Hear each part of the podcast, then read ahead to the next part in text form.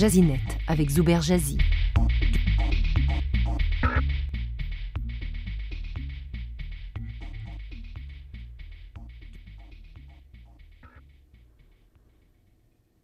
Uber compte récolter plus de 8 millions de dollars par son entrée record à la bourse de New York. Ses chauffeurs mécontents ont décrété des arrêts de travail dans plusieurs grandes villes à travers le monde. Il estime que les investisseurs s'enrichissent tandis que les chauffeurs s'appauvrissent.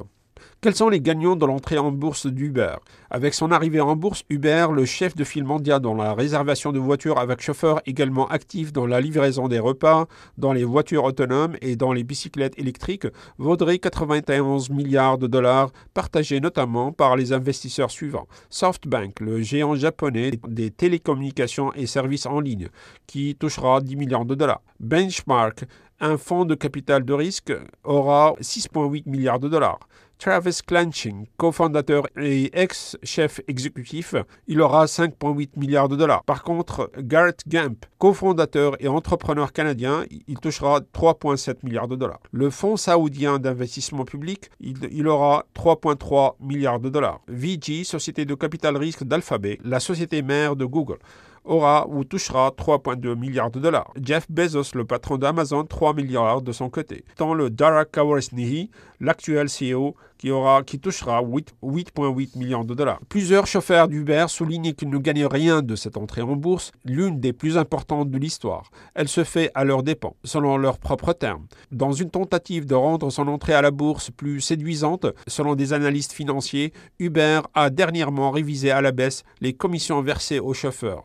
Aux États-Unis, un chauffeur Uber gagne au moyen 9,21 US net par heure d'après une étude récente de l'Economic Policy Institute.